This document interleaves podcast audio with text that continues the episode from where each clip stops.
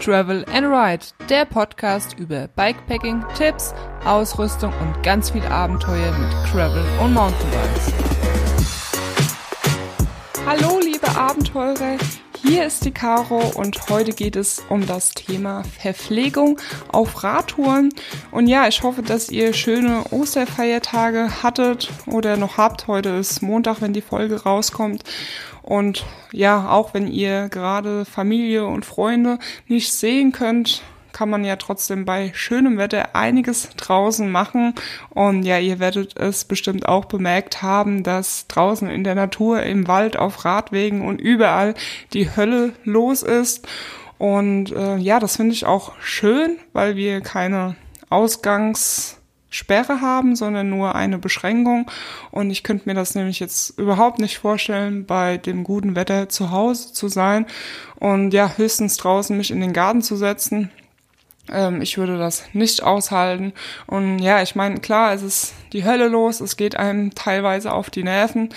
Besonders die Leute, die mit den Autos auf irgendwelchen Ausflugspunkte hinfahren. Ich meine, klar, es gibt viele Parkplätze im, in Waldschnee, die einfach dafür gedacht sind, dass man halt mit dem Auto hinfährt und dann halt in den Wald spazieren gehen kann. Aber teilweise, finde ich, übertreiben es die Leute und parken an Schotterwegränder, also am Rand vom Schotterweg und sind da schon ganz schön schlimm und unverschämt. Ich meine, viele Leute wohnen natürlich in der Stadt und haben nicht so die Möglichkeit, wie ich jetzt zum Beispiel, ich laufe hier 100 Meter und bin im Wald und haben es nicht so schön. Aber ja, ich bin mir ziemlich sicher, dass da auch Leute dabei sind, die vor der Corona-Krise-Zeit ähm, nicht wirklich im Wald waren und halt auch daher nicht fit sind und jetzt meinen, sie müssten mit dem Auto fast in den Wald fahren, um die Natur genießen zu können.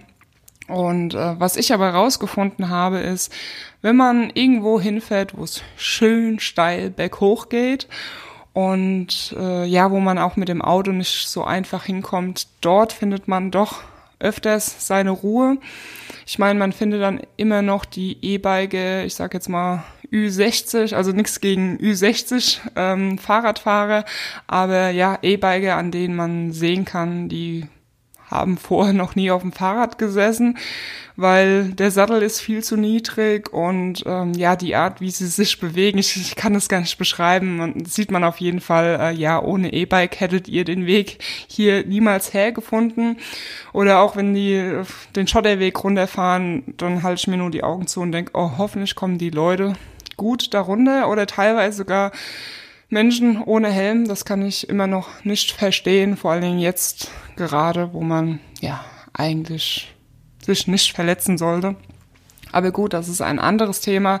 Ja, also solche Leute findet man dann natürlich auch noch im Wald, aber ja, wenn man wirklich tief im Wald ist, wo man, sage ich mal, zu Fuß ein, zwei Stunden laufen müsste, um dorthin zu kommen, findet man doch äh, seine Ruhe und kann ja in Ruhe Fahrrad fahren, fahren ohne hunderte von Menschen zu begegnen.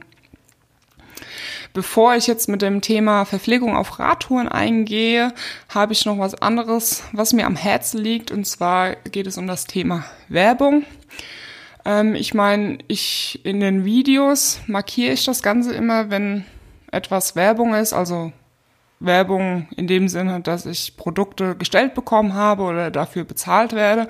Allerdings vergesse ich in den Videos oft, dass zu sagen, aber da ist halt der Vorteil, dass ich das einfach mit Schriftart in der Nachbearbeitung noch einblenden kann mit Werbung und dann weiß jeder Bescheid. Im Podcast ist das ein bisschen anders, wenn ich es vergessen habe zu sagen. Dann, ja, ist es nicht als Werbung markiert. Ich kann zwar in den Shownotes noch markieren, aber das liest sich ja meistens keiner durch. Und ähm, ja, deswegen möchte ich da drauf jetzt achten, dass ich, ja, wenn ein Produkt mir gesponsert worden ist, dass ich euch das erwähne. Wenn ich über ein Produkt rede, das ich gekauft habe, auch das erwähne, damit ich einfach transparent für euch bleibe und ihr einfach wisst, was abgeht, weil ich vergesse das halt einfach oft, gerade im Podcast halt zu erwähnen, weil wenn ich ein Produkt euch empfehlen möchte, dann mache ich das, weil ich das Produkt gut finde, es abfeiere, mir es weiterhilft und einen Mehrwert bietet. Und daher ist mir das dann in dem Moment, wo ich euch diese Empfehlung ausspreche, mir egal oder ja, dass ich das Produkt bezahlt habe oder ja, es mir gestellt worden ist. Also es macht für mich halt in dem Moment keinen Unterschied. Aber die Gesetzeslage ist natürlich so, dass man das Ganze markieren muss und vielleicht ist es halt für euch ja auch wichtig, es einfach zu wissen, habe ich jetzt dafür bezahlt ähm, oder wurde es gesponsert. Deswegen werde ich das immer erwähnen und jetzt steige ich ein mit dem Essen. nee, mit Essen, Flüssigkeit, Wasser auf Radtouren, wie ich das Ganze handhabe, wo man Wasser auffüllen kann, was man isst oder was ich halt esse. Ich meine, ich bin kein Ernährungsberater, ich kann euch einfach nur meine Tipps geben, was mir weiterhilft, weil ich kenne das nur zu gut, dass man mal unterwegs ist und plötzlich geht gar nichts mehr. Man hat das Gefühl, der Stecker wurde gezogen und es wartet noch ein steiler Berg auf einem und man kommt einfach nicht voran. Ich glaube, das hat jeder schon mal durchgemacht. Und deswegen habe ich heute ein paar Tipps für euch. Ich war die Tage mit meinem Freund auf einer 80 Kilometer Gravel Tour unterwegs gewesen. Und für uns war das ja die erste große Tour 2020 und vor oder jetzt die, die Wochen zuvor sind wir so meistens höchstens 40 Kilometer mit den Gravel Bikes gefahren, was auch okay ist, aber jetzt nicht so mega lange. Wir wollten beide einfach mal wissen, können wir 80 Kilometer fahren oder besser gesagt halt mehr wie 40 Kilometer in unserer aktuellen Fitnesslage. Und ich wollte auch einen oder was heißt einen, meinen neuen Sattel von WTB testen. Das ist übrigens jetzt Werbung. WTB hat mir den Sattel zur Verfügung gestellt.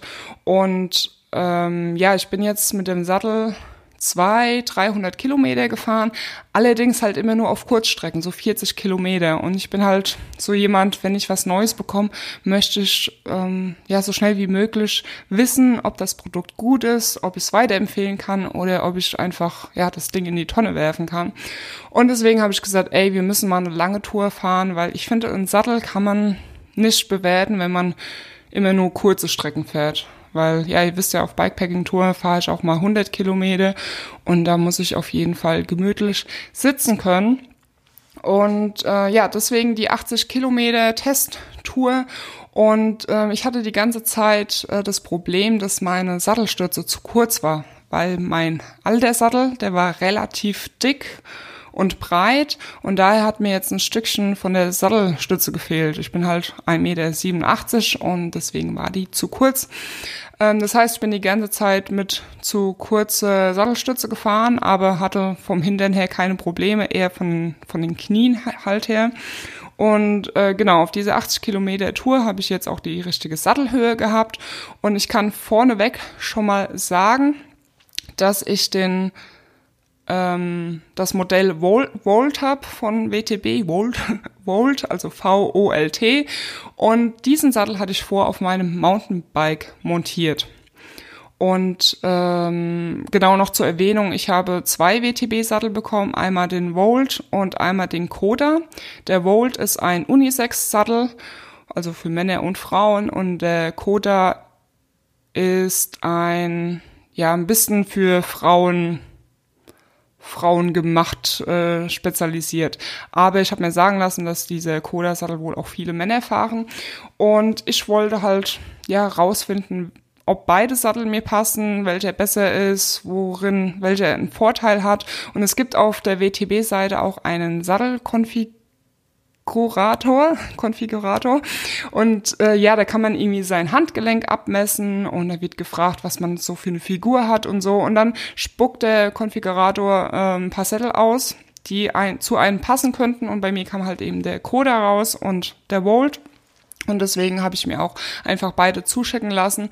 Und ja, wie gesagt, also diese Volt habe ich auf dem Mountainbike vor drauf gehabt und bin damit nicht klargekommen. Also ich habe den Sattel verstellt, die Neigung und bla, keine Ahnung. Und äh, ich bin ja damit auch nur so 20 Kilometer Zieger gefahren und das hat sich einfach nicht gut angefühlt. Und deswegen bin ich dann hergegangen, habe den auf mein Gravelbike montiert und ich habe den montiert und ich musste nichts mehr ändern. Ähm, der hat sich echt gut angefühlt, allerdings halt mit Sattelstütze zu weit, also zu kurz und halt nur auf kurz, Kurzstrecken. Und genau, auf diesen 80 Kilometer habe ich jetzt diesmal die richtige Sitzhöhe gehabt, musste dann während der Tour noch ein bisschen, wie heißt, nicht die Neigung verschieben, sondern den Sattel ein bisschen nach vorne machen, weil es soll ja so sein, dass man mit dem Knie über die Pedalachse sein soll und das hat nicht so gepasst. Also da noch ein bisschen eingestellt. Und ähm, ja, ich hatte auf diesen 80 Kilometer keine Schmerzen am Hintern gehabt. Das hat äh, gut funktioniert, so wie es halt auch zuvor war, wo ich ja den auf 40, also auf Kurzstrecken, sagen wir so. Und die Tour gibt es übrigens auch auf YouTube. Das Video ist am Sonntag, also gestern, wenn ihr den Podcast aktuell hört, gestern online gegangen. Ähm, könnt ihr euch gerne mal anschauen. Werde ich unten auch in die Show Notes verlinken. Und genau. Und äh, jetzt aber zurück zum Thema Verpflegung. Ich bin jetzt ein bisschen abgeschweift. Ähm, wir haben das so gehandhabt, dass wir, ähm, ja, also ich habe mal irgendwo, ich habe mal so ein Fitnessbuch gelesen, Ernährung und sowas. Und äh, ja, da habe ich oft gelesen, dass man so alle 45 Minuten, eine Stunde ähm, was essen soll. Allerdings, ja, ist es schon sehr anstrengend, wenn man ja jede Stunde was essen soll. Vor allen Dingen, wenn man halt keinen Hunger hat.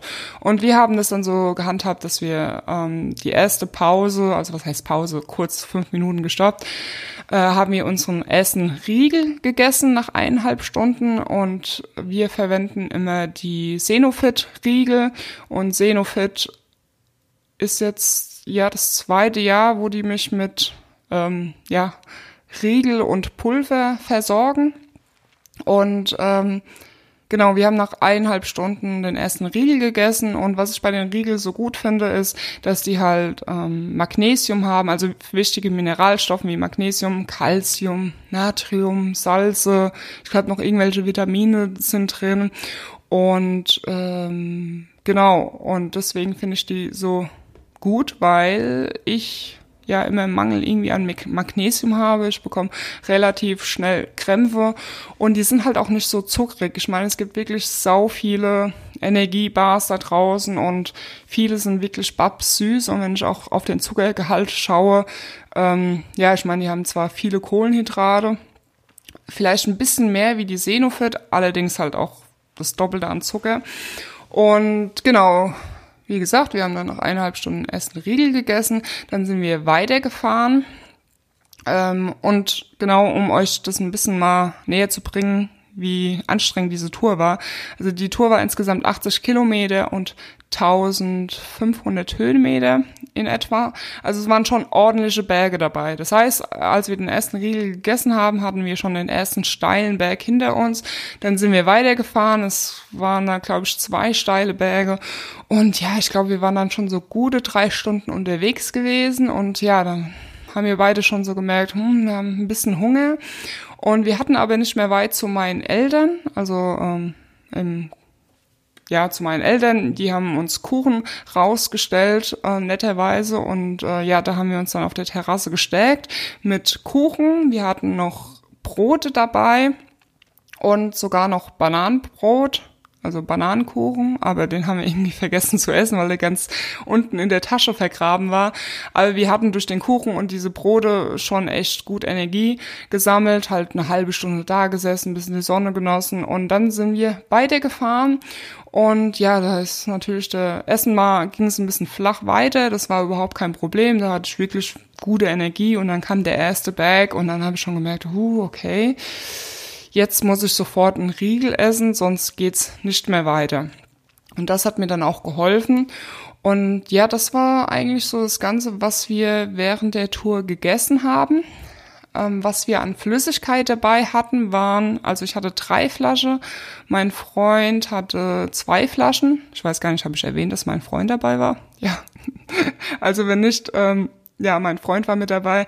Er hatte zwei Flaschen und ich mache das immer so, dass ich eine Flasche, also so einen halben Liter meistens, klarem, stillem Wasser, also Leitungswasser mitnehme, aus dem einfachen Grund, weil, keine Ahnung, wenn man zum Beispiel mal stürzt und muss irgendwas, eine Wunde sauber machen, hat man Wasser dabei oder wenn man irgendwas isst, was Pappiges, kann man sich die Hände mal sauber machen oder man fällt in den Matsch mit allen Vieren, dann äh, kann man sich ein bisschen säubern. Ich habe immer gern klares Wasser dabei und in den anderen zwei Flaschen habe ich äh, auch von Senofit Pulver drin. Und das Pulver hat halt auch Kohlenhydrate, damit man ein bisschen Power bekommt, auch Magnesium, was für mich ähm, sehr wichtig ist.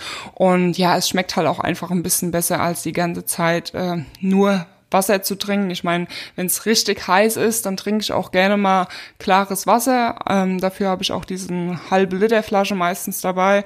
Aber so generell, ähm, ja, ein bisschen Geschmack im Wasser ist schon ganz gut. Vor allen Dingen trinkt man dann halt auch ein bisschen mehr, als wenn man nur Wasser dabei hat. Das hängt einem dann auch irgendwann aus dem Hals raus.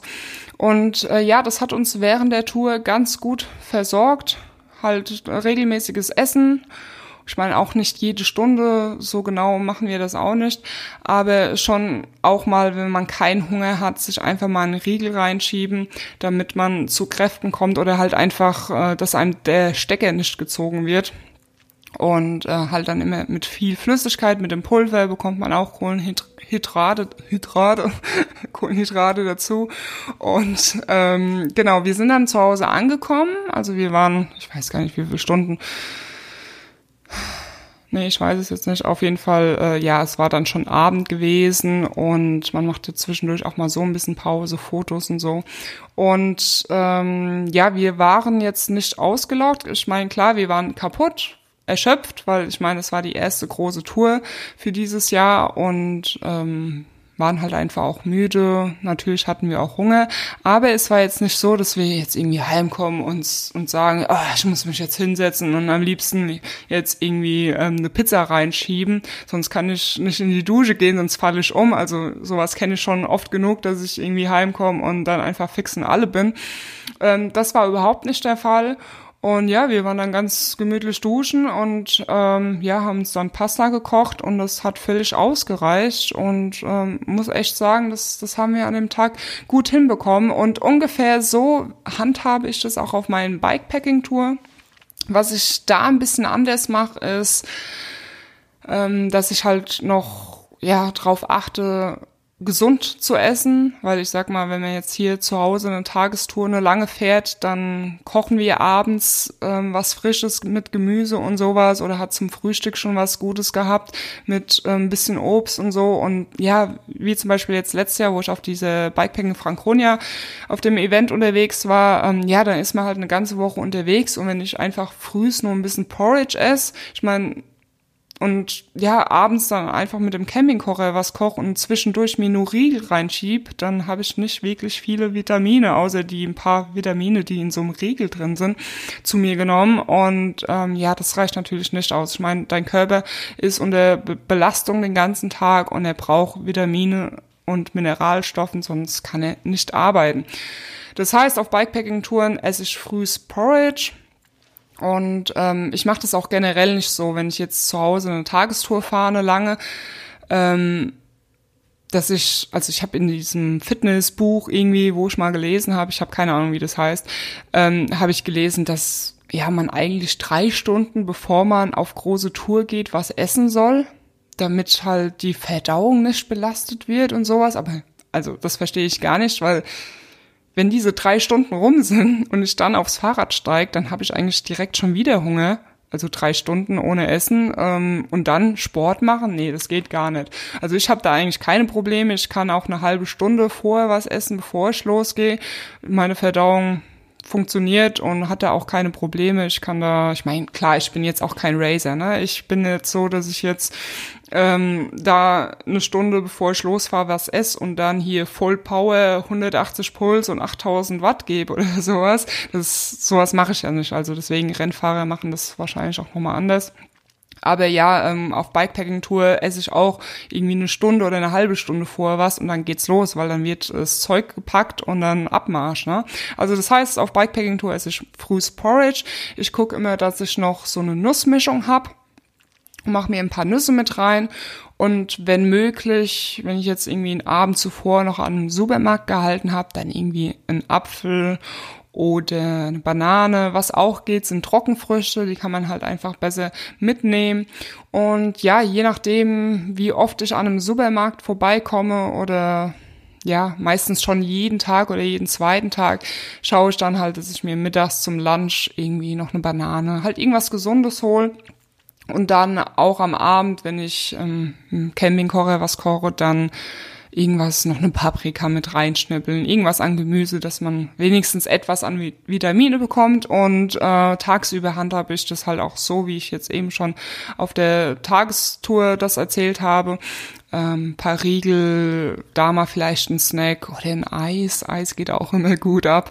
Und genau, so mache ich das auch auf Bikepacking-Touren. Wenn ich jetzt zu Hause nur so, ja, zwei, drei Stunden mit dem Mountainbike fahre, dann ja, handhabe ich das natürlich nicht so. Wenn ich sogar direkt vor der Tour was gegessen habe, dann nehme ich auch nur Wasser mit und verzichte auf das Pulver. Und was ich immer dabei habe, sind irgendwie zwei Riegel, falls doch irgendwas mal ist. Die Tour wird länger als geplant, dass ich wenigstens noch ein bisschen Energie habe. Und so Riegel kannst du halt auch immer gut mitschleppen. Und ganz ehrlich, bei einer zwei, drei Stunden Tour gucke ich jetzt nicht, dass ich mir jeden Stunde einen Riegel reinschiebe. Ich meine, äh, so Riegel sind halt auch nicht teuer. Ich glaube, die von Senofit, die bekommt man für 1,50 Euro. Die sind relativ groß, die Riegel.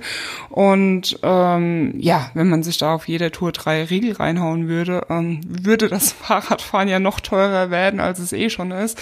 Also von daher, da komme ich halt dann nach einer zwei, drei Stunden Tour heim, esse direkt was und dann ist der Käse auch gegessen.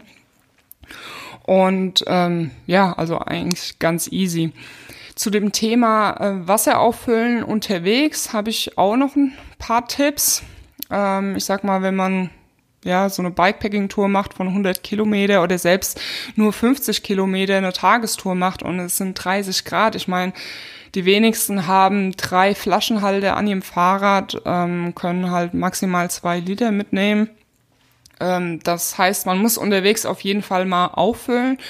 Und die wenigsten von euch werden wahrscheinlich ein Fahrradschloss dabei haben, um dann in einen Supermarkt reinzugehen. Und ich muss euch ganz ehrlich sagen, ich habe nie ein Fahrradschloss dabei und wenn ich eins dabei hätte, würde ich auch nicht das Fahrrad abschließen und in den Supermarkt reingehen, um mir eine Flasche Wasser zu kaufen. Da wäre mir das Diebstahl, der Diebstahl, das Diebstahlrisiko zu hoch. Äh, deswegen mache ich das immer so, dass ich, ähm, ja, es gibt viele Möglichkeiten unterwegs, das Wasser aufzufüllen, wie zum Beispiel an Friedhöfen. Da gibt es ähm, ja ganz normales Leitungswasser. Ich meine, ich habe schon erlebt, dass dort kein Leitungswasser ist. Dann hängen dort aber Schilder mit hier kein Trinkwasser und dann sollte man sich auch daran halten.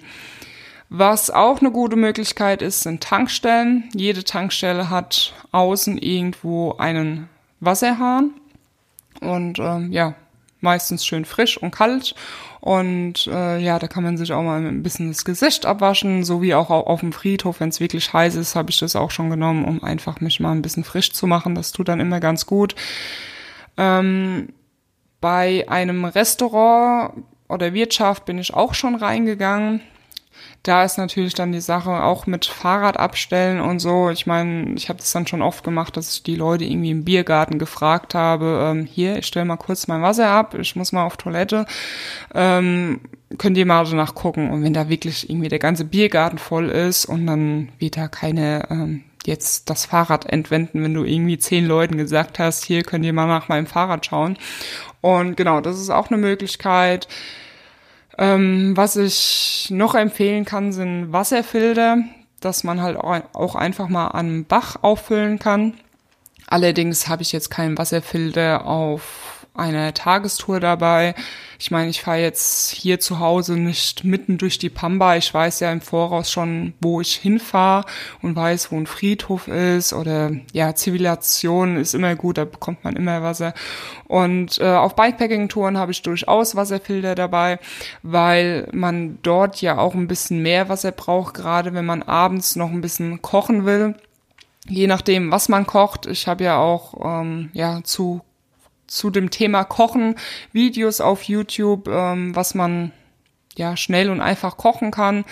Es gibt Gerichte, bei denen man was er braucht. Es gibt gibt ähm, Gerichte, bei denen man kein Wasser braucht. Das bevorzuge ich immer, weil ja nochmal so ein Liter zusätzlich Wasser mitnehmen zum Kochen ist halt einfach nochmal ein Kilo zusätzlich an Wasser. Und was einem dann irgendwie beim Trinken fehlt oder man muss ja auch abends seine Zähne putzen, man will sich ein bisschen sauber machen und da geht dann auch immer schon schnell mal ein Liter drauf. Ähm, ja, aber wie gesagt, wenn man irgendwie noch an einem Bach vorbeikommt, ist so ein Wasserfilter immer ganz gut. Ich meine, klar, wenn man das Wasser dann eh kocht, ähm, für Nudeln ist es nicht ganz so wichtig, aber was man dabei hat, hat man dabei. Und Wasserfilter hat mir auf jeden Fall schon weitergeholfen. Ähm, und wenn alle Stricke rei reißen, dass man halt wirklich nicht an Wasser rankommt, ähm, ich meine, es ist gerade in Deutschland ist es ja recht selten, dass man irgendwo vorbeifährt, wo keine Häuser sind für 30 Kilometer oder so. Und wenn man halt einfach nur an, in einem Dorf vorbeifährt, da mag zwar keine Tankstelle, kein Supermarkt und vielleicht auch kein Friedhof, wobei eigentlich hat jede, jedes kleine Dorf auch einen Friedhof, ähm, dann einfach mal bei den Leuten klingeln. Ich meine, klingeln ist mir auch immer so ein bisschen, ähm, ja, fühle ich mich nicht so hundertprozentig wohl, weil stellt euch mal, stellt euch mal vor, ihr seid zu Hause, es klingelt jemand, ihr geht an die Sprechanlage und jemand sagt, ja, hallo, ich bin auf einer Radtour, ähm, könnten Sie mein, mein Wasser auffüllen? Da denkst du dir, ist so, hä, was ist los? Und ich glaube, wenn ein Mann bei mir klingeln würde, würde ich auch nicht aufmachen. Äh, Frauen haben es da, glaube ich, ein bisschen leichter, wenn sie jetzt irgendwo klingeln. Die bekommen immer aufgemacht, aber als Mann, ja, kann ich mir schon vorstellen, dass die Nachteile haben. Aber ich sag mal, im Sommer sind ja ganz viele Leute einfach draußen im Garten. Die machen im Garten rum, spielen irgendwas oder also die Kinder und selbst die Kinder, ich meine, jeder, jedes Haus hat eigentlich außen irgendwo einen, einen Wasseranschluss. Und dann habe ich auch schon Kinder gefragt, die da irgendwie Fußball spielen. Hier könnt ihr mal meine Wasserflasche auffüllen holen. Und ähm, ja, das ist überhaupt kein Problem. Also Wasser ist zu bekommen unterwegs. Ähm, man muss nur ein bisschen erfinderisch sein und nicht so scheu. Ich meine, die Leute sind eigentlich froh, wenn sie dir weiterhelfen. Also ganz ehrlich, wenn stellt euch mal vor, ihr steht im Garten und es kommt hier ein Fahrradfahrer vorbei, total verschwitzt und fragt hier, kann ich mal ähm, eine Flasche Wasser bekommen? Dann keine Ahnung, dann helft ihr doch gerne weiter. Und ich muss auch sagen, als ich letztes Jahr bei dem bei Bikepacking Franconia Event mitgefahren bin, wir hatten ja wirklich eine Woche lang zwischen 30 und 40 Grad. Ey, da war ein Tag dabei. Ich meine, ich hatte drei Flaschen am Rahmen gehabt, aber mir hat das einfach nicht gereicht. Das Wasser war erstens innerhalb zehn Minuten sowas von heiß. Entweder war es kochend heiß gewesen oder es war halt schon leer getrunken. Und ich habe teilweise sogar ähm, die eine Flasche gar nicht aufgefüllt, weil das Wasser hat dann einfach gekocht, das hättest du gar nicht trinken können. Ich meine, zur Not, ne? Äh, frisst der Bauer die Wurst auch ohne Brot, irgendwie so war das. Ähm, aber ja, also ich habe dann wirklich mir angewöhnt, in jeder Ortschaft die Leute zu fragen, die im Garten irgendwie waren, wobei das war echt schwierig, es waren nicht viele Leute im Garten bei 40 Grad, aber egal, wo ich irgendjemand gesehen habe, habe ich gesagt, hier könnt ihr bitte meine Flasche auffüllen, weil kaltes Wasser, ich meine, bei 40 Grad zu fahren, das war echt anstrengend. Und wenn du dann ein bisschen eine Erfrischung bekommst, mit gutem, kalten, klarem Wasser. Das ist einfach so geil. Und äh, ja, da habe ich, irgendwann war mir das wirklich egal. Ich habe da jeden zweiten äh, Typ im Garten gefragt, hier, ich brauche Wasser, ich brauche Wasser. Und äh, wenn man es paar Mal gemacht hat, dann ist das überhaupt kein Problem. Ähm, ja, genau, das sind so meine Tipps für Verpflegung auf Radtouren. Wenn ihr auch irgendwelche Tipps habt, dann könnt ihr das gerne ähm, mir per E-Mail schreiben oder in den Kommentaren auf meinem YouTube-Kanal, wo dieser Podcast auch hochgeladen wird. Der heißt Travel and Ride Podcast. Da könnt ihr auch die Kommentarfunktion verwenden oder mir auch einfach eine Bewertung auf iTunes schreiben. Ähm, ich habe ja gesagt, dass ich in jeder Podcast-Folge ein Produkt der Woche vorstelle. Äh, aber ich habe jetzt schon genug Produkte vorgestellt. Deswegen ähm, wird es diesmal eine Podcast-Folge geben. Äh, keine Podcast-Folge. Eine Podcast-Empfehlung geben.